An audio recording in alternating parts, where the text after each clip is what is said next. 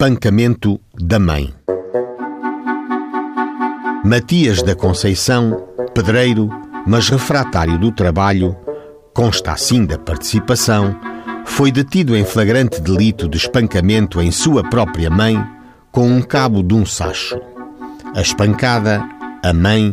declarou que tem contusões pelo corpo produzidas pelas pancadas e que o espancamento de que foi vítima resultou do pedido que lhe desse de comer e dinheiro para uns sapatos, ao que respondeu não poder satisfazer, com grande mágoa, pois que vive miseravelmente, nada tendo naquela ocasião que pudesse dar-lhe.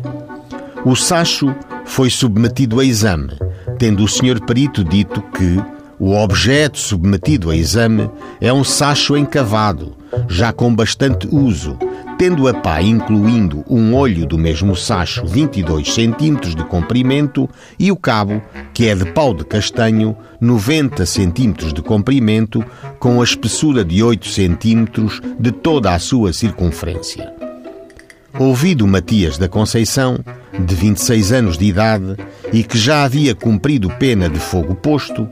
disse que é verdade ter batido em sua mãe com o cabo de um sacho, em razão dela não lhe dar de comer e dinheiro para comprar uns sapatos. A sentença exarou o seguinte: em vista das respostas dadas pelo júri aos quesitos que lhe foram propostos